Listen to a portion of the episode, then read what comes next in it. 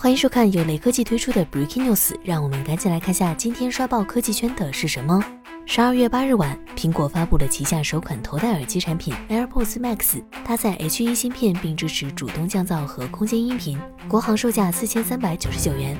AirPods Max 采用了一体式的头梁设计，可以伸缩但不能折叠，耳垫采用了弹性编织面料，并以记忆棉填充。苹果还在耳机右侧的顶部放置了一枚按键与一个类似数字表冠的旋钮，可以用来调节音量。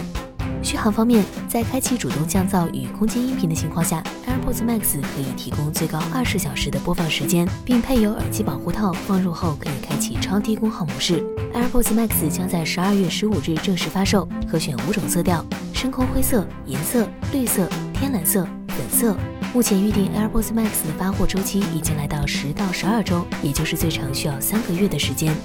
雷科技编辑认为，AirPods Max 的推出补上了 AirPods 系列头戴式耳机的空白。当然，苹果这款产品的定价比较过分，比市面上类似产品更贵。但从目前三个月的发货期来看，这款耳机的受欢迎程度是相当惊人的，这或许也是苹果维持高定价的底气所在。